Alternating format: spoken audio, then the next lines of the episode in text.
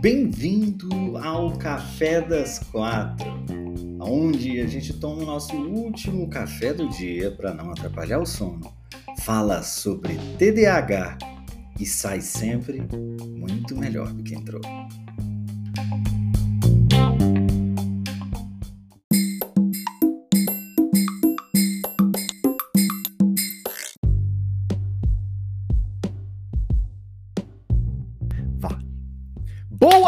Boa tarde a todos, sejamos todos muito bem-vindos a mais um Café das Quatro. Hoje a Fabi Ferreira tá falando assim: olha, até que enfim eu consegui entrar na sua live, só no feriado mesmo, porque quatro horas normalmente, dia de semana, você tá lá, né, fazendo é, nails, é, fazendo as unhas, é isso?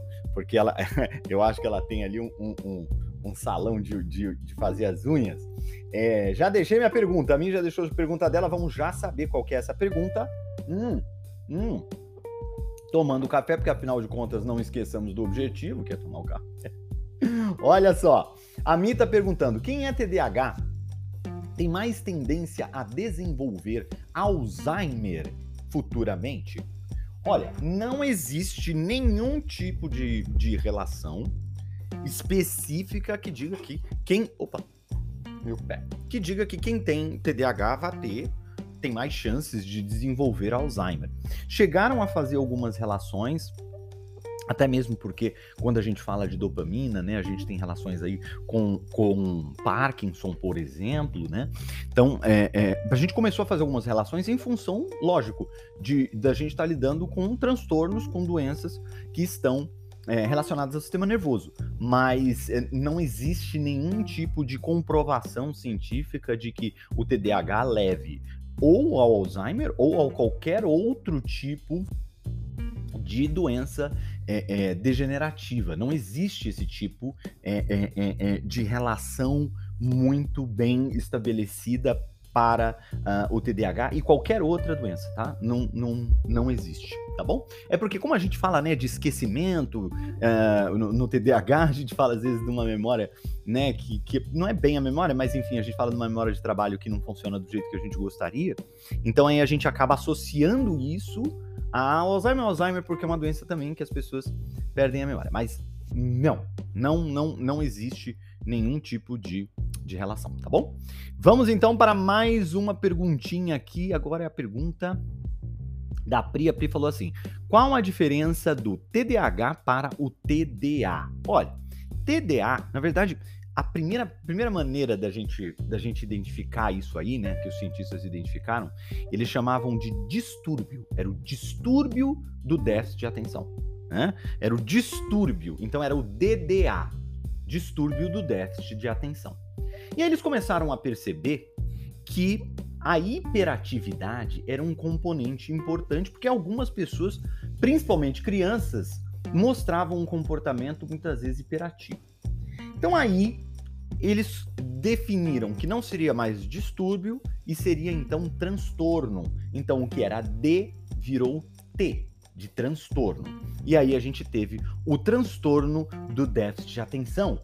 E principalmente naquelas pessoas que tinham a hiperatividade, principalmente crianças muito exacerbada, elas não seriam somente é, é, TDA, mas elas seriam sim TDAH, ou seja, elas teriam o déficit de atenção e hiperatividade.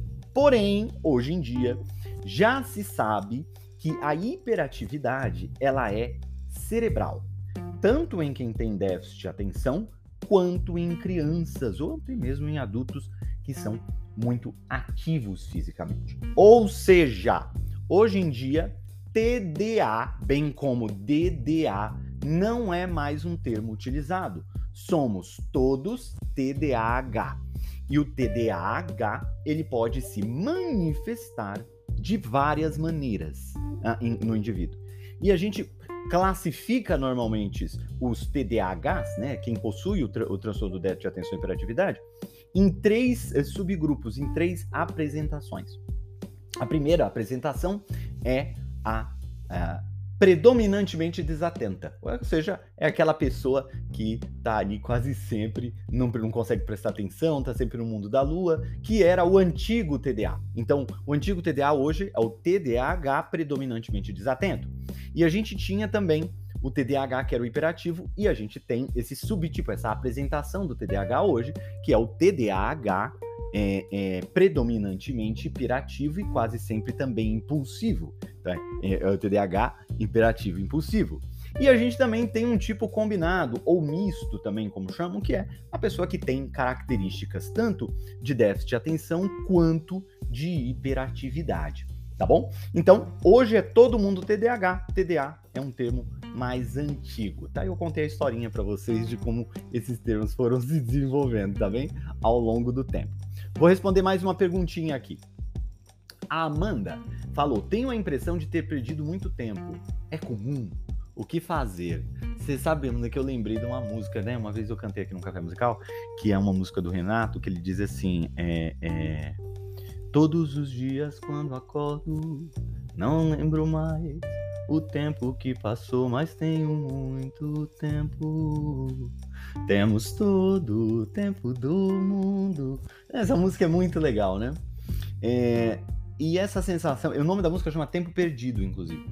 É, e essa sensação de que a gente perdeu o tempo, né?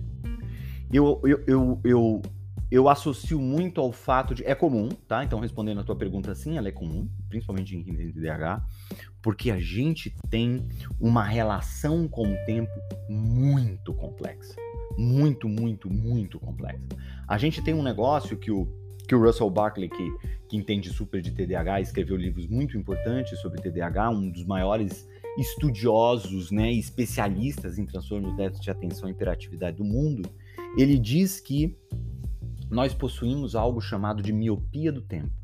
Ou seja, a relação nossa com o tempo, ela não é uma relação muito uh, palpável. A gente não consegue enxergar o tempo da maneira como deveríamos enxergar o tempo, como ele realmente é. Então é como se nós não víssemos aquilo da maneira que aquilo é. Por essa razão, ele chama de miopia, da miopia do tempo, né? Por isso que eu gosto sempre de instrumentos que gerenciem o tempo com algum tipo de componente visual, porque eu acho que isso ajuda consideravelmente a gente a conseguir enxergar uma coisa com a qual o nosso cérebro lida de uma maneira muito difícil, tá? Então, é, é é, então, é, essa, essa sensação, né, ela é justamente o fato de, de que você não. Quando você olha para o passado, você diz: Meu Deus, será que eu vivi? Será que eu não vivi? Será que eu deveria ter vivido? É um misto da miopia do tempo, é um misto de ansiedade, é um misto de, de preocupação, principalmente quando você sente que a tua vida não está andando na velocidade que você gostaria que ela andasse. Então, tudo isso causa essa sensação de tempo perdido, né? Todo mundo tem essa sensação um pouco, mas quem é TDAH tem mais, porque de fato quem é TDAH às vezes pode ficar empacado na vida por muito tempo, tá? Mas é o nosso tempo, é a nossa jornada, é a nossa maneira de encarar a vida. Tem como sair dessa, tem como melhorar, tem como fazer tudo melhor, tem, tem, tem tudo isso tem como fazer, tá bom? Mas é o nosso tempo, é a nossa jornada tá bom? Eu vou ler o que o Gomes escreveu aqui. Bruno, aquela premissa de que o cérebro precisa de 21 dias para assimilar um hábito se aplica para o TDAH? Ou para a gente só os 21 dias não são suficientes? Então, tem a história do, do, dos 21 dias e tem a história também do 30 horas ou 100 horas, né? Você consegue aprender qualquer habilidade em 100, em 100 horas. Em 100 horas você desenvolve qualquer habilidade. Como tem essa história do hábito também. Tem gente que diz que é 21, tem gente que diz que é 33, tem gente que diz que é... Deixa eu te falar uma coisa que é importante da gente entender sobre isso. Esse número, ele não. Ah, porque cientificamente, esse número, ele não serve para todos os hábitos. O problema é que a pessoa não entende que tem hábitos que vão ser mais fáceis dela estabelecer e dela inserir na vida dela, e tem hábitos que vão ser mais difíceis. E quando a gente ouve esse tipo de número que diz pra gente que a gente só precisa vencer aquela barreira e depois daquela barreira aquilo vai se tornar muito fácil, quando a gente é, busca muito atingir esse número, é porque a gente quer é, que aquele hábito se torne fácil, entende? A gente a está buscando uma maneira de é, tornar fácil algo que para a gente é difícil de estabelecer. E, e não existe, esse, esse número não existe, porque você, você criar um hábito depende de uma série de fatores. De uma série de fatores. Me diz uma coisa, você nunca teve um hábito na tua vida que você passou 21 dias com ele, ou 33 dias com ele, que hoje você não faz mais? Eu não sei, mas eu devo ter um, um alguns. Entende? Mas, mas não, não é pra você fazer sempre? Então, por que, que não tá fazendo mais? Ué, quantas vezes na minha vida eu já tive hábitos é, e que hábitos que hoje não, não tenho mais. Então, assim, é, no fundo, no fundo, eu acho que o que a gente precisa sempre entender é o que a gente está buscando com isso. O que a gente está buscando é uma maneira fácil de fazer algo que é difícil. Essa é a verdade. E quando essas teorias surgem, elas surgem para dizer o seguinte: olha, fica mais fácil depois de tal número. Entende? Ou seja, a teoria vem te falar quando é que fica mais fácil, tá? Mas não fica fácil, nunca fica fácil. Nenhum, nenhum hábito difícil, ele é lógico que quanto mais você exercer ele, mais fácil vai ser de você executá-lo, mas não é que isso o torne fácil. Então, normalmente esses números são para indicar quando algum hábito se torna mais fácil entende? Ou menos difícil. Então, esses números eles vão variar de pessoa para pessoa, como também vão variar principalmente, principalmente em função do hábito. Em função do hábito. Entende? Tem hábitos que vão ser mais fáceis eh, de você assimilar e tem hábitos que vão ser mais difíceis de você assimilar. Não adianta, não tem mágica tá bom?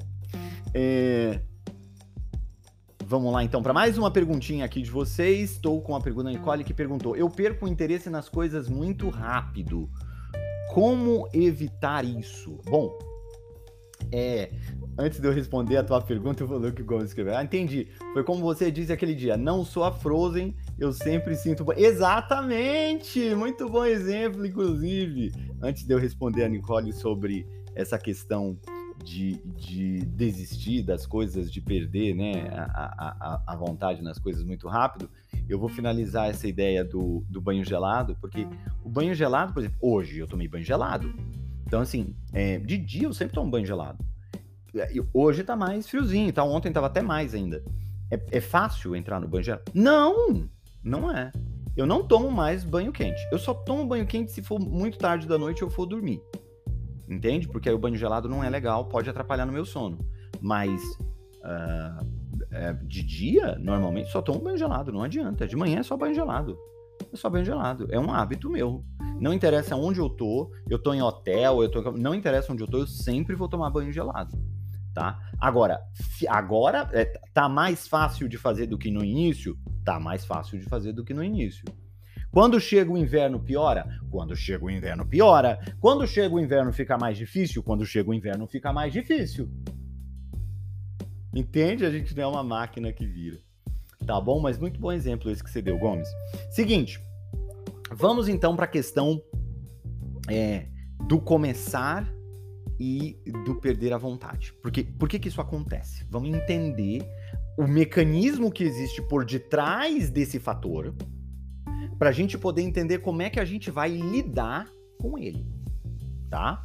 Primeira coisa, quando você descobre a novidade, né? A novidade é o máximo de um paradoxo estendido na areia. Uns a desejar seus beijos de Deus, a outros a desejar seu rabo para ceia. A novidade é o máximo, a novidade é dopamina. A novidade, ela é algo que gera na gente esse interesse absurdo. Só que a gente não pode se esquecer que a novidade, ela tem essa definição justamente por conta do tempo, ou seja, ela é novidade no momento em que você encontra ela. Depois de um tempo, ela deixa de ser novidade. E outras novidades vão aparecer. E o que, que acontece com o TDAH quando ele encontra novidade? Ah, a dopamina. A dopamina que ele não tem, encontra na novidade. A novidade estimula ele. A dopamina da novidade estimula o TDAH. Ele normalmente não tem essa dopamina, tá? Não é bem não ter, tá, gente? É uma questão de conexão e tal. Eu sempre falo isso, mas é que a gente deixa, fala assim para poder facilitar, porque senão a gente tem que ser muito detalhista com relação a tudo, tá bom? Então, é, do ponto de vista de neurotransmissores, é isso. A gente tem a dopamina, que é responsável pelo bem-estar, que é responsável pelo prazer. Então, essa dopamina, a gente, que, com a qual a gente não vive constantemente, a gente encontra na novidade. Só que a novidade ela expira, porque com o tempo a novidade passa a ser algo corriqueiro. Ela deixa de ser novidade. E aí, quando isso acontece, quando ela faz parte do dia a dia, quando ela é incorporada na sua vida, ela já não passa mais a gerar tanta dopamina. Aí você começa a retornar aquele estágio inicial que você estava com a dopamina baixa, que é a tua condição normal de temperatura e pressão, tua CNTP. Aí, interesse vai embora. Por que, que eu estou explicando isso? Eu estou explicando isso porque para a gente entender como é que a gente lida com isso, a gente precisa entender como é que isso funciona. Primeiro, tudo o que a gente quer fazer né? Eu, eu, dou um exemplo, eu dei um exemplo uma vez, não sei se vocês já ouviram essa história que eu falo. É o seguinte, vou dar um exemplo para vocês, tá? O cara quer muito ser é, arquiteto. Arquiteto, tá? Arquiteto. Aí ele imagina ele sendo arquiteto, o TTH é assim ele decidiu que ele vai fazer arquitetura, ele já pensa que na cabeça dele já ele é o Niemeyer já. Ele é o Niemeyer. Ele já tá fazendo projeto, ele tá fazendo, ele tá museu do amanhã, ele tá criando tudo, ele, ele é o ele é aqui dentro, ó. Ele vai sair, ele vai fazer mestrado, ele vai fazer doutorado. Presta atenção, ele não fez nem a prova de vestibular, tá? Mas aqui dentro aqui, ele já é já o, o, o fodão já, ele já é o o, o, o, sabe, o puta, o puta arquiteto. E aí ele quer, que é muito faculdade. Nossa, ele tá super animado. Ele tá super animado. Tintim. Que ele vai entrar na faculdade de, de arquitetura. Nossa, ele vai ser o arquiteto, vai ser tudo incrível. Ele aqui imaginando aqui, ó. Ele aqui imaginando aqui. Aí, na, na, na prova de vestibular, ele passa. Nossa, é uma festa, é uma alegria, é mais novidade. É mais dopamina. Aí ele fica super feliz, TDAH fica realizado, ele vai ser arquiteto. Primeiro dia, ele vai comprar as coisas na papelaria, tudo novo, novo, novo.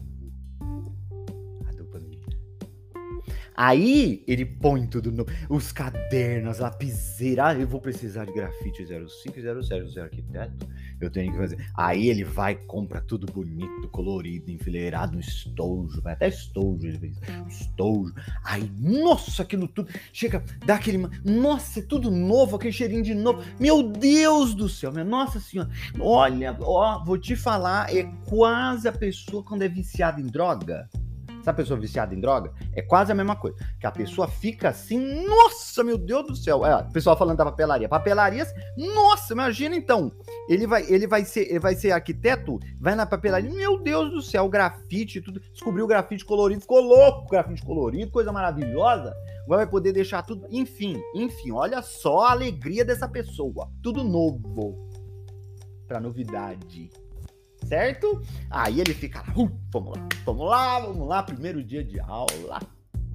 Levanta cedo, levanta cedo. Fazia três meses que não levantava antes das nove. Sete horas da manhã tava de pé. Meu filho, careca cheia de loção.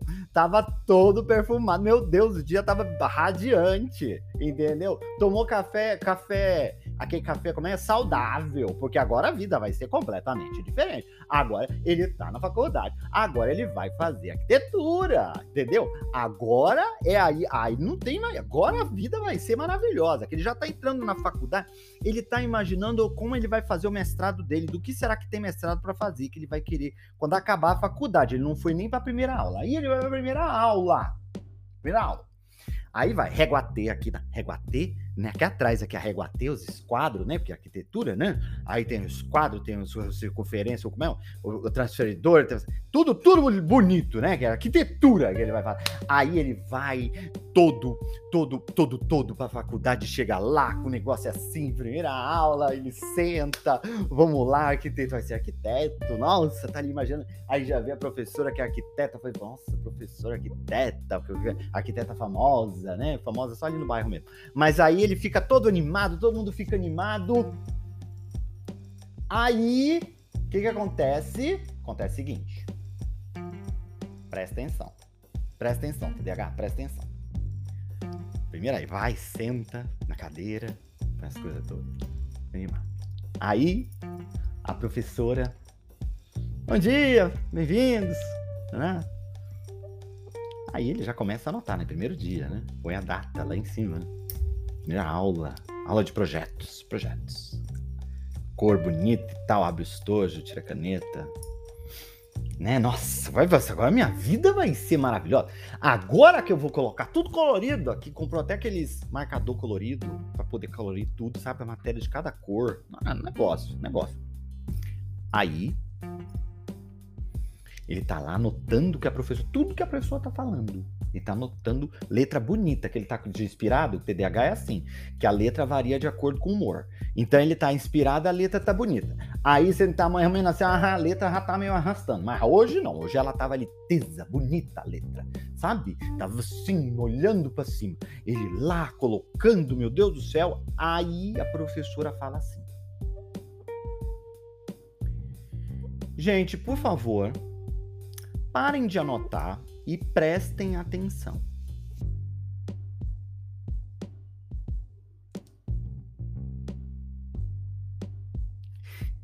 Duas horas de aula. Ele não pode nem anotar e não pode anotar.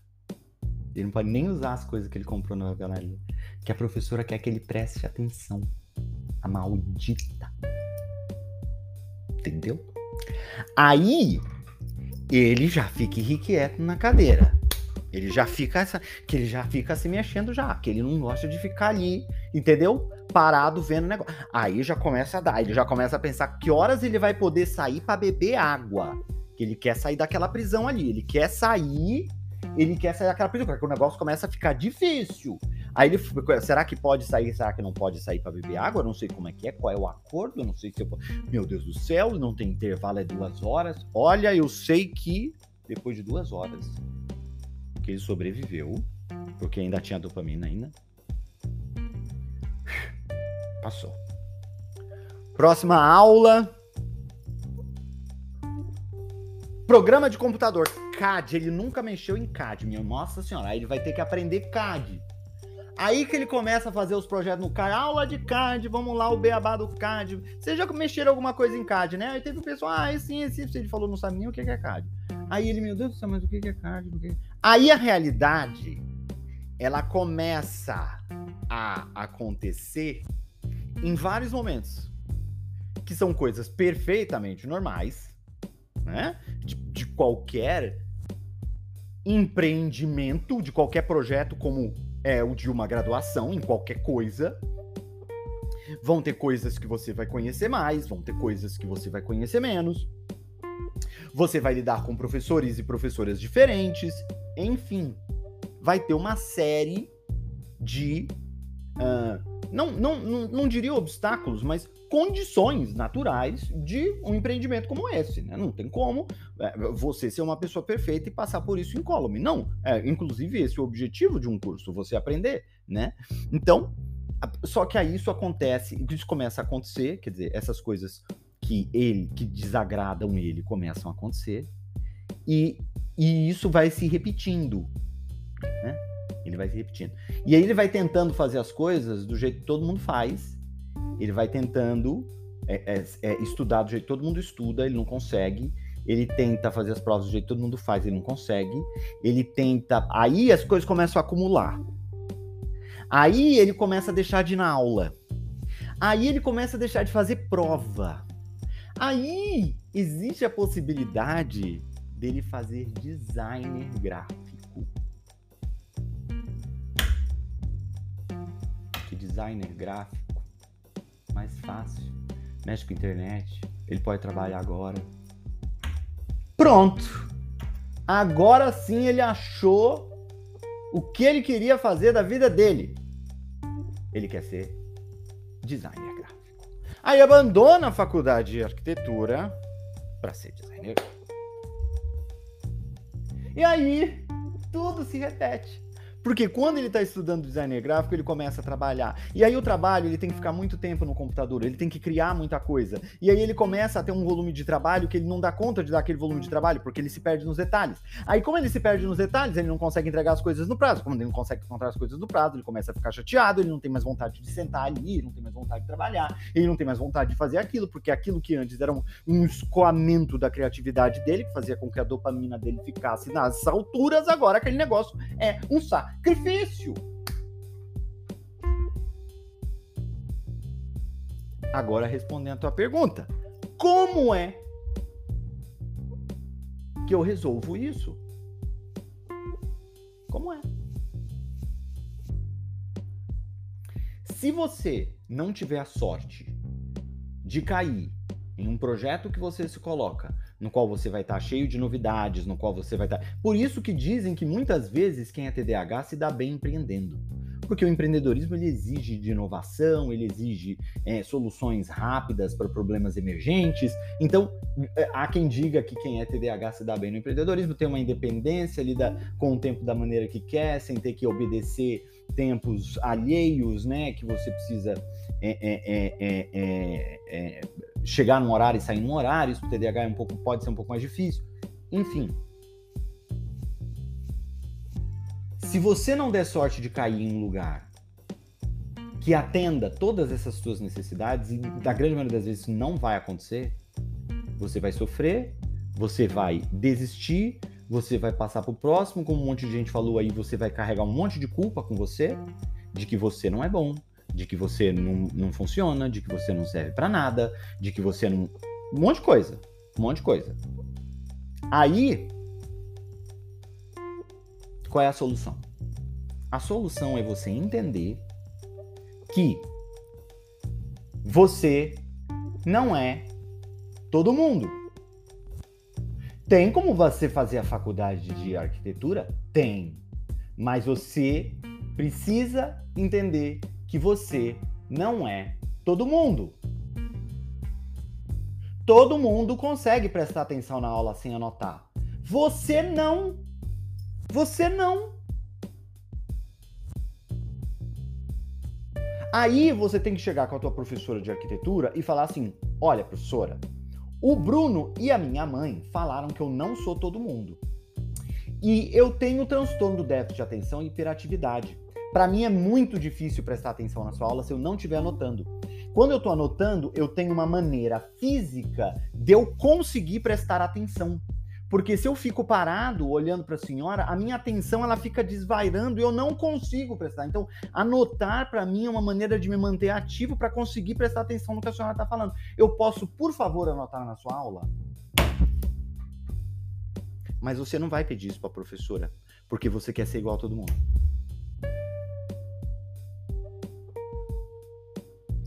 Consegue, eu tenho que conseguir. Mas você não é todo mundo.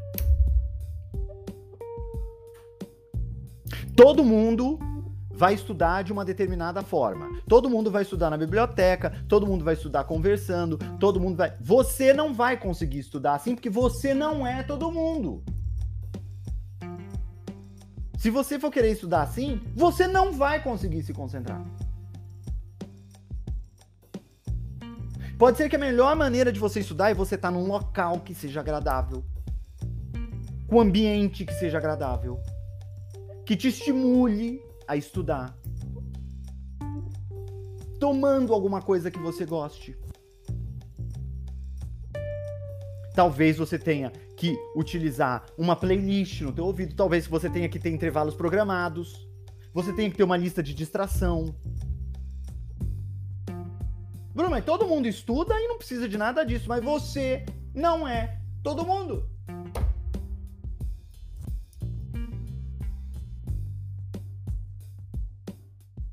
Quanto mais você aprender a fazer as coisas respeitando o teu cérebro TDAH, mais soluções você vai achar para você finalizar qualquer projeto que você queira. Que você queira. Isso não quer dizer que você não deve abandonar projetos. Às vezes tem projetos que você deve abandonar, porque eles deixam de fazer sentido para você. E tá tudo bem, porque isso acontece com todo mundo.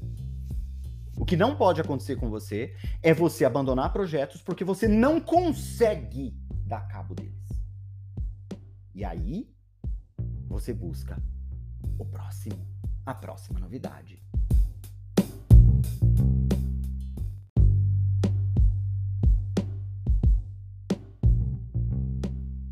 E é isso o que não pode acontecer. Você precisa escolher, lógico, na tua vida, quais são aqueles projetos que você vai querer acabar.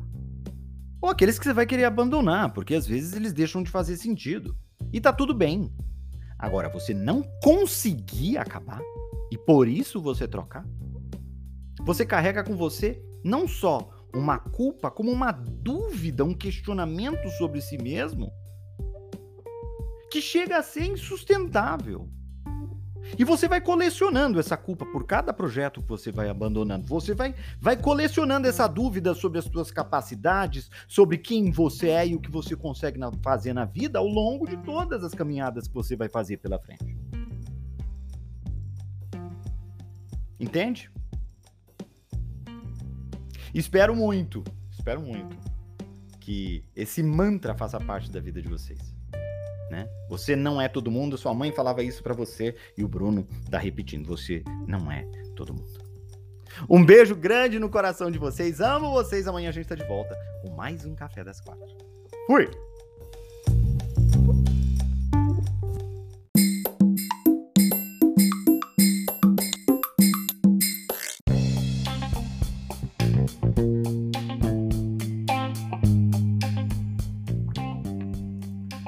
Se você quiser mais informações sobre TDAH ou se você quiser assistir ao nosso Café das Quatro ao vivo pelo Instagram, é muito simples. É só me seguir por lá. É arroba Bruno Lima Nunes.